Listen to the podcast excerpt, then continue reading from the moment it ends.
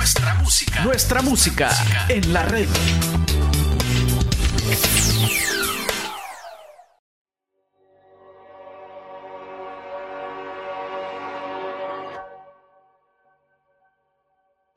Eh, les decía que em, podría yo haber dado una, una charla con una presentación, pero preferí para esta última ponencia o esta última plática, estamos en Hermosillo, Sonora, y decimos intentemos hablar ya no tanto de la historia, ya no tanto em, de lo que sucedió, sino a partir de la plática de que está Rodrigo Turralde, nos acaba de hablar acerca de la escuela de Frankfurt y la revolución cultural.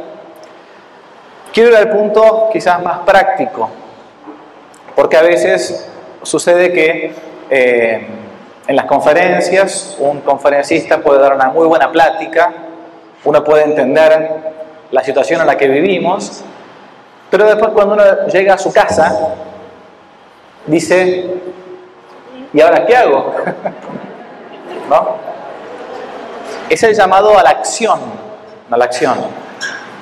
Y es la pregunta típica que a uno le viene a la cabeza si realmente se plantea las grandes cuestiones de nuestros tiempos.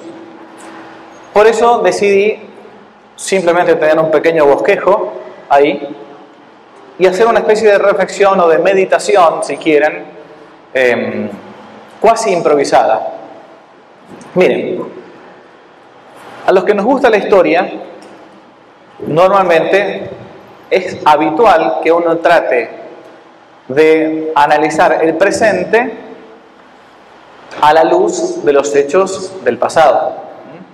La historia se define así como el estudio de los hechos trascendentes del pasado, ¿no? cualquier hecho del pasado, a nadie le interesa, y está bien, cómo fue la vida de mi bisabuelo, ¿no? Porque, aunque haya sido un santo varón, bueno, su vida no fue tan trascendente más allá de para su familia, sus hijos, su esposa. Hechos trascendentes del pasado son, por ejemplo, los que vimos antes. La cristiada. Hechos trascendentes del pasado, por ejemplo, puede ser la conquista de América, que marcó un antes y un después. Hechos trascendentes del pasado pudo haber sido también, y lo es, lo que en su momento se conoció como el declive o la destrucción de la civilización occidental por medio de los bárbaros.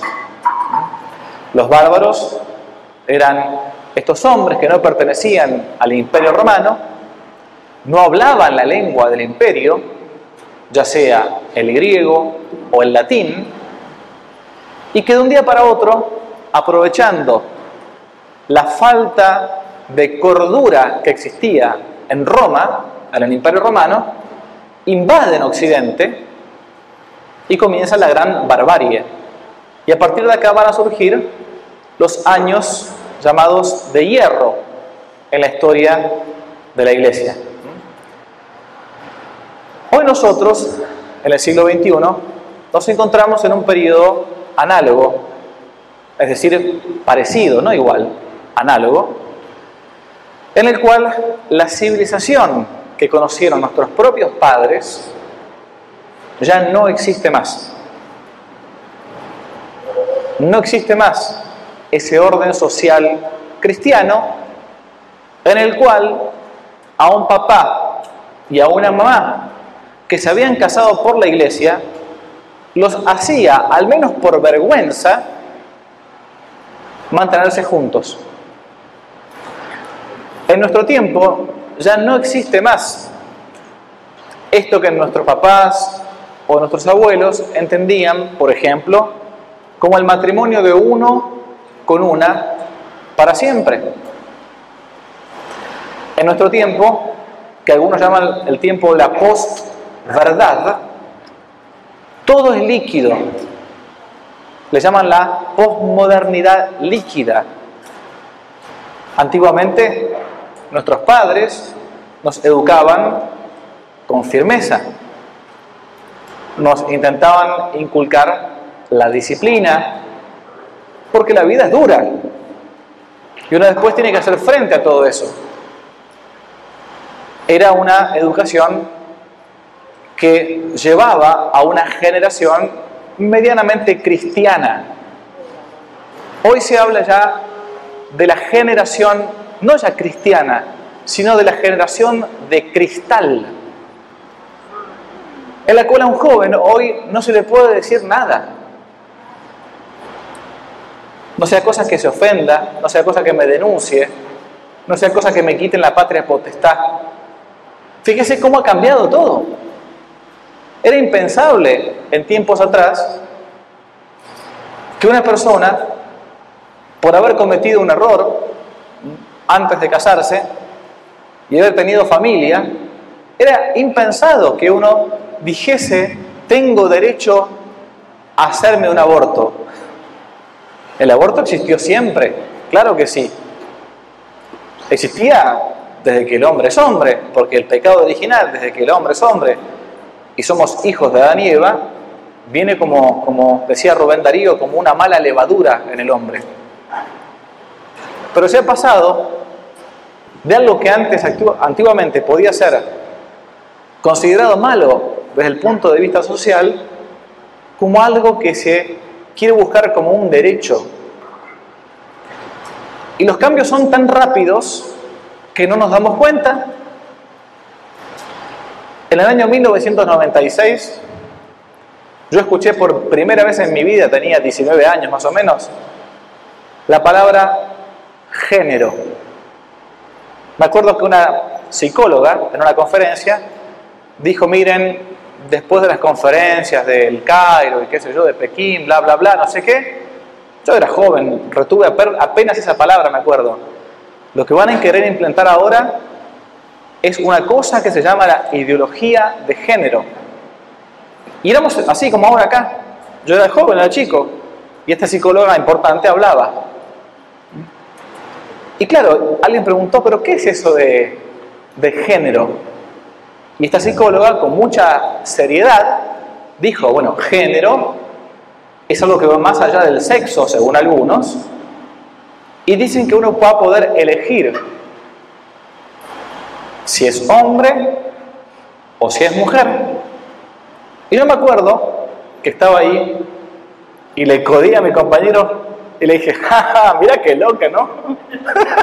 ¿Cómo va a ser? ¿Cómo va a ser un hombre mujer y una mujer hombre? ¿Cómo, cómo que uno va a decidir? Será un travesti, será un, un mejor no digo, ¿no? Pero, pero ¿cómo va a estar decidiendo qué es lo que es? Ah, está exagerando esta psicóloga, está exagerando. Bueno, lo cierto es que hoy lo tenemos en las familias.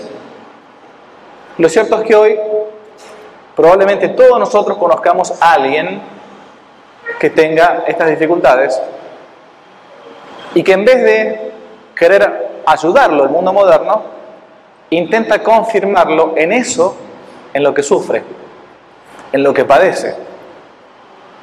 Yo atiendo gente con problemas de este tipo y les puedo asegurar que sufren y mucho, porque hay que distinguir acá del colectivo homosexual, del lobby homosexual, a la persona o de la persona que sufre este problema. Son cosas muy distintas.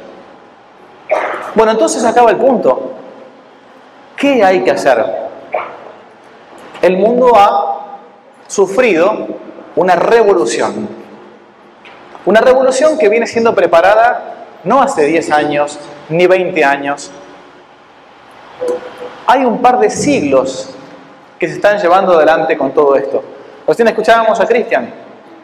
Estos personajes miserables de la escuela de Frankfurt, Adorno, Marcus, todos estos locos que, ¿no?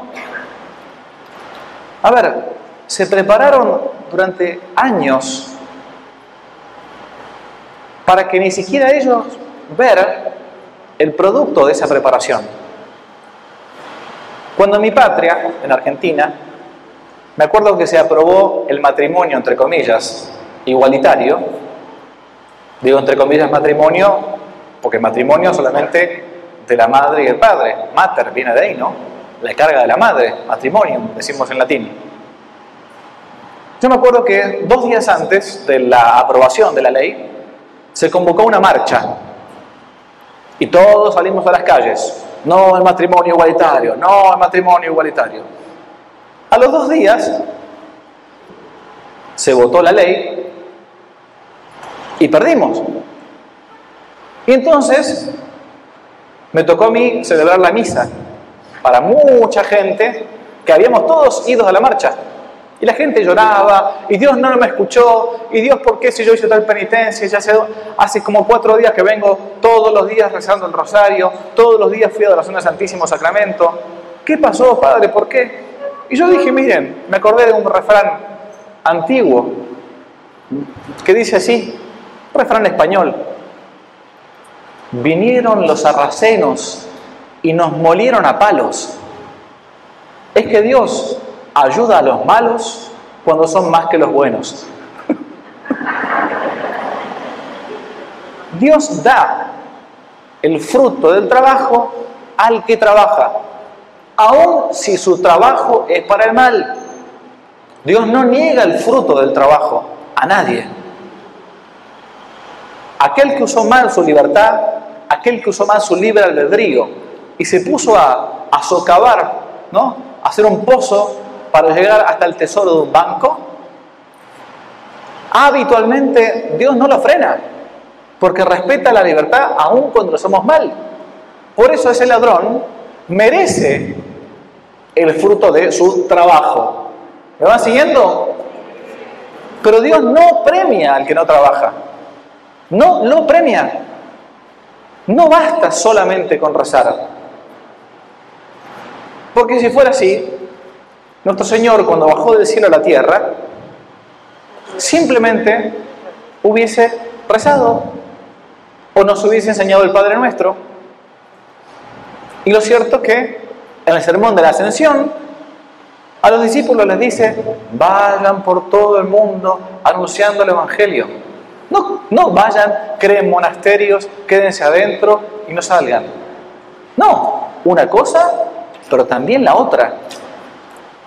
Bien, en este periodo, segundo punto, en el que nos encontramos en la crisis de un tiempo, en el fin de un tiempo,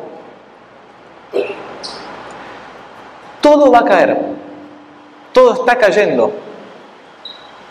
San Agustín tiene una frase que dice, caído de Dios, caído de ti mismo hay un suicidio de Occidente.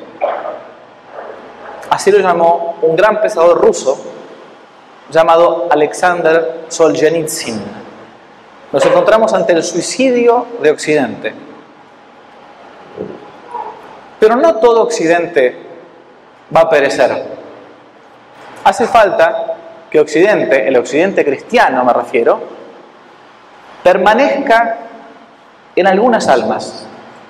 Porque no hace falta tampoco un batallón gigantesco para mantener una civilización.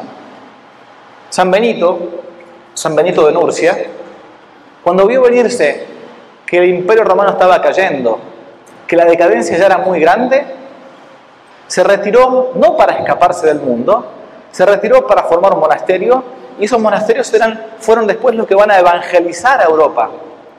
Por eso se lo tiene a San Benito como el patrono de Europa. Los monjes benedictinos rezaban, pero también evangelizaban. Entonces, cuando esta civilización caduca termine de destruirse, van a hacer falta hombres y mujeres que restauren la cristiandad. Y no me importa si somos 200 o 300 o dos, o tres, o uno. Una vez alguien dijo, Padre, pero ¿usted no se da cuenta que en sus conferencias hay gente que se duerme? Sí. Hay gente que se aburre? Sí. Hay gente que está jugando con el celular? Sí. ¿Y entonces para qué habla? Y yo le respondí, es que yo hablo para esa alma que algo va a recibir y que quizás hoy no fructifique. Quizás sea simplemente una pequeña semilla, pero algún día va a caer la ficha. Porque la verdad siempre termina imponiéndose. Bien, ¿qué es la revolución? La revolución es dar vuelta a las cosas. En latín decimos revolvere, dar vuelta a las cosas. ¿No? Dar vuelta al orden natural y hacer un orden antinatural. El problema está, como decía Chesterton, es que una vez que llegó nuestro Señor a la tierra y sobrenaturalizó todo, ya no se pasa del mundo sobrenatural, la vida cristiana, la vida en Cristo, no se pasa de esa vida cristiana a una vida puramente natural. Una vez que el verbo se hace hombre y que sobrenaturaliza toda la dimensión humana, de lo sobrenatural se cae ya no al orden de abajo, sino al orden antinatural.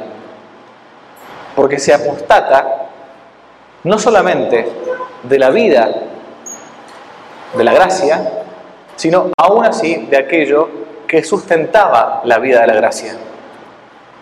Es de ahí que entonces nosotros tengamos que intentar hacer una contrarrevolución.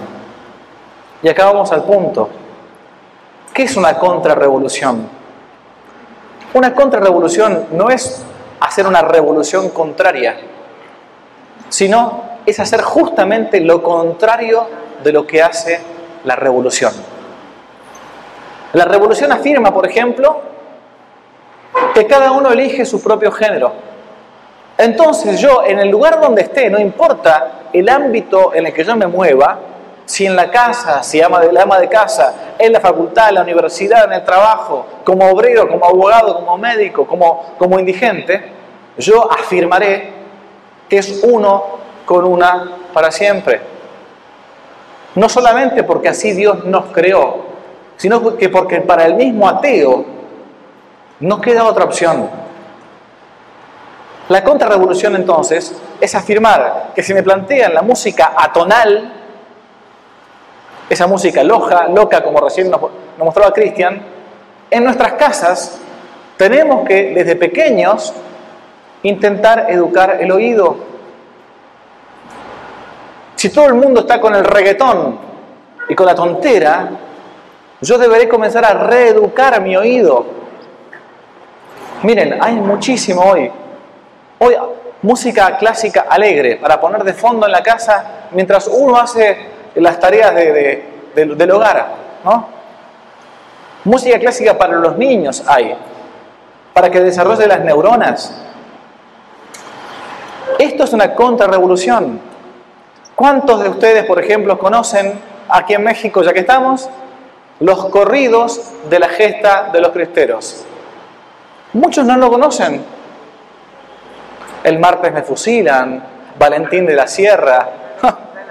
Pero, ah, nada más que así, de memoria nada más. Hay, hay, como se decía en mi época, hay compact disc. compact disc, ¿no? De corridos mexicanos cristeros, ¿no? algo contrarrevolucionario. Miren las tonteras que estamos diciendo. Una es mamá, una es papá, una es abuela, uno es abuelo. Sentar a los niños, les voy a contar o les voy a leer un cuento. No hay nada más revolucionario hoy en día que contar un cuento. Pero si lo digo en serio, porque hay que volver de vuelta a ese orden. Estamos en la, en la finalización de un tiempo. Y a su vez, cuando uno pega, o sea, toca tanto, tanto, tanto, tanto fondo, sucede lo que sucede con los resortes. Hace falta a veces tocar fondo para poder salir de vuelta a la superficie. Yo siempre he concebido mi vida como una vocación. No me pongo de ejemplo, no. Pero siempre he entendido lo que les dije antes, que la vida pasa como un soplo. San Pablo decía esto.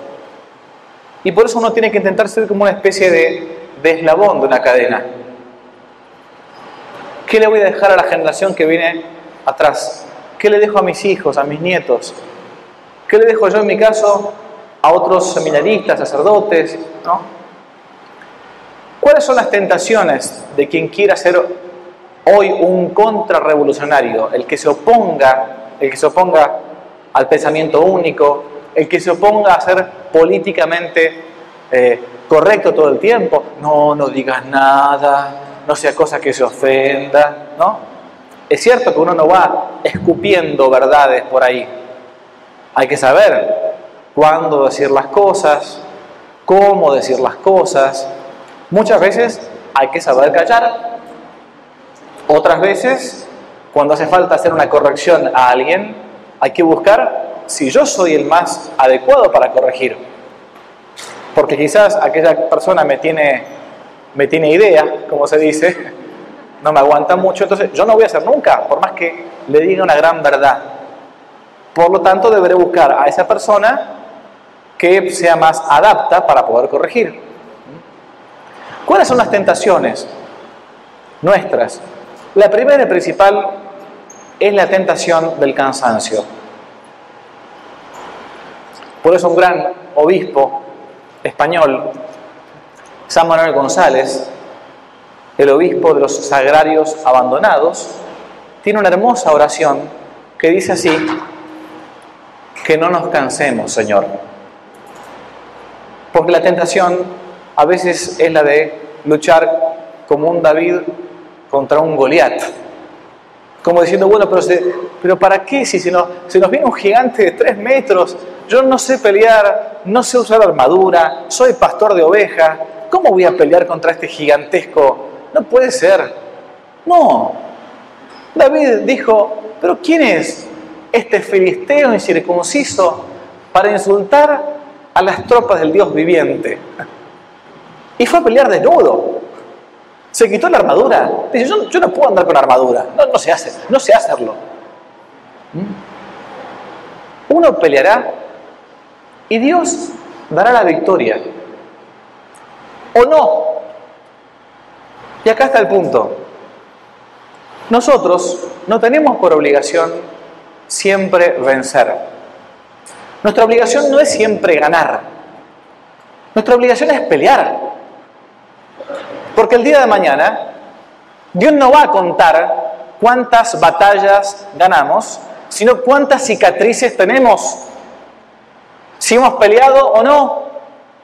Y si uno, como soldado, muere en batalla, bendito sea Dios, bendito sea Dios. Si nuestra obligación es sembrar, algunas semillas caerán en tierra fértil, y otras caerán entre abrojos, y otras se comerán las aves, pero yo he sembrado, Señor. Siervo inútiles somos. Hemos hecho lo que debíamos. ¿Mm? Esa contrarrevolución nos puede encontrar a veces cansados, pero nunca nos puede encontrar separados. Voy acá al segundo punto, de tres. Una gran tentación también es no juntarse, sino con aquellas personas que piensan exactamente igual que yo.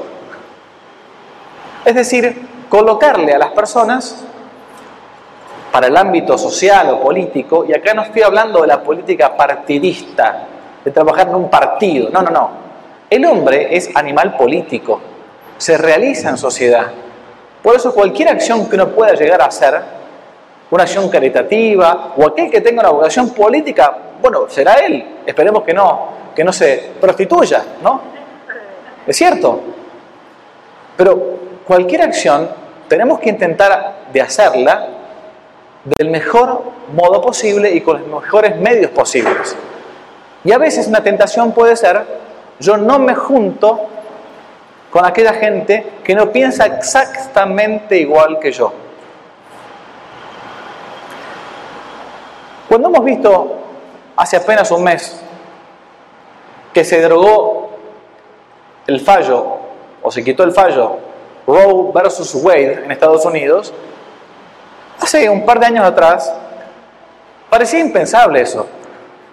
¿Quién se iba a imaginar que los gringos iban a derogar el aborto? Parece mentira, si es, es la podredumbre también de todas las cosas malas como también tiene cosas buenas. Pero parecía impensado. Y el que llevó adelante esa política no fue San Luis Rey de Francia, ni siquiera fue un católico, fue el presidente Trump, que no es ningún santo y tampoco santo de mi devoción. Pero Trump hizo eso después de 50 años de trabajo de un montón de gente provida. Gente que iba frente a los abortorios, a las clínicas de Planned Parenthood, que se ponía a rezar, que hablaba con la gente que quería abortar, que les pagaba incluso a aquellas mujeres que no tenían dinero para poder crear a sus hijos. Fueron casi 50 años de trabajo. No fueron dos días. No fueron a una marcha nada más. Y muchos de ellos, algunos eran muchos católicos, pero otros no eran católicos. Eran gente como decimos en la gloria, gente de buena voluntad. De buena voluntad. Por eso si a veces queremos aplicarles el ortodoxómetro a todas las personas, todos vamos a tener algún tipo de error. Hay que saber que en ciertos ámbitos tenemos gente que necesariamente hace falta que piense exactamente igual que, que uno. Por ejemplo, si voy a buscar un profesor de catequesis para mis hijos, no puedo buscar a un hereje. ah, bueno, pero es sacerdote.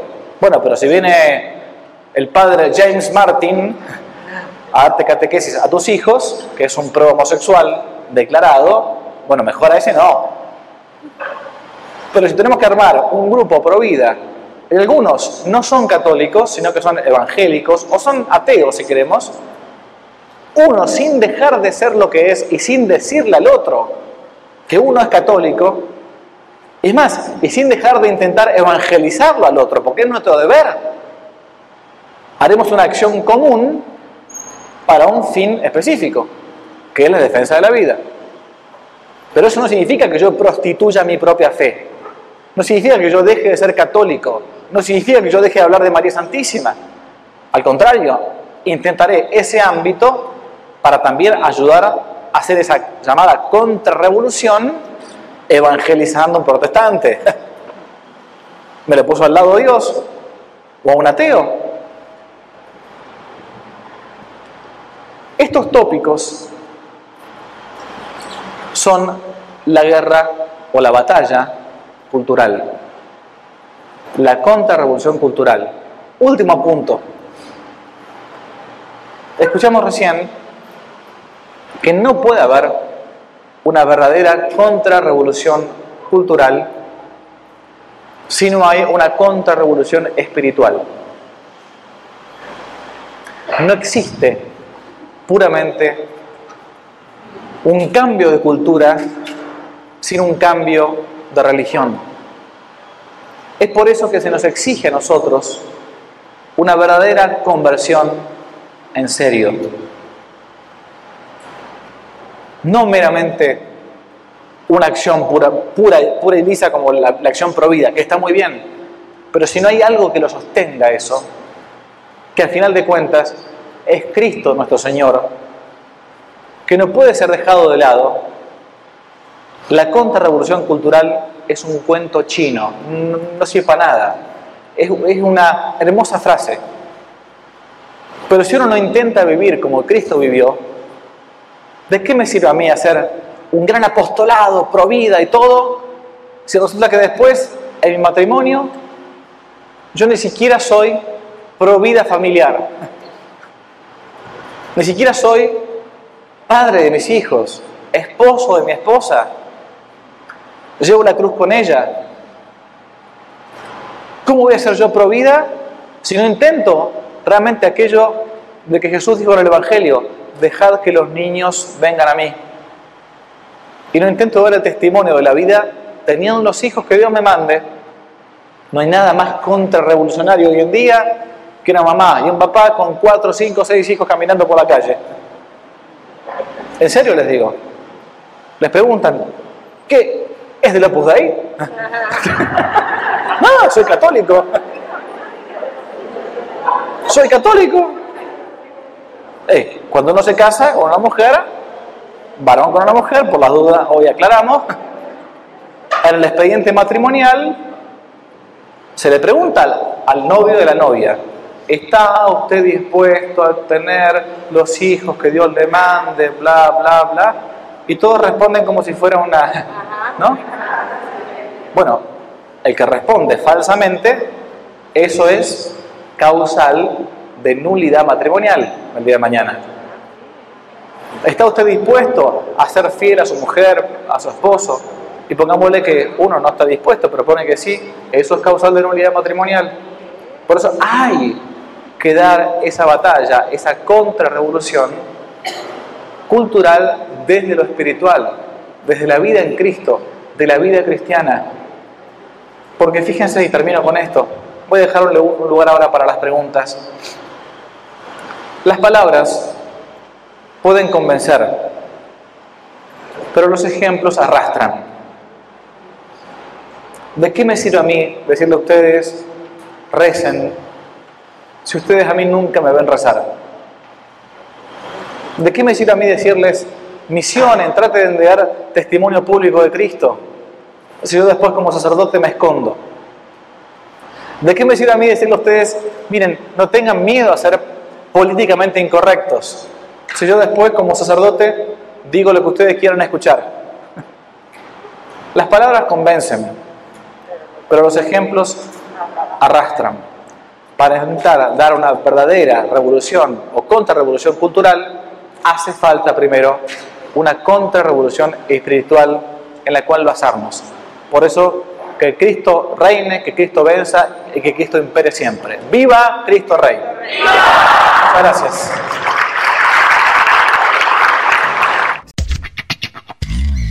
En la red, nuestra música. Nuestra música.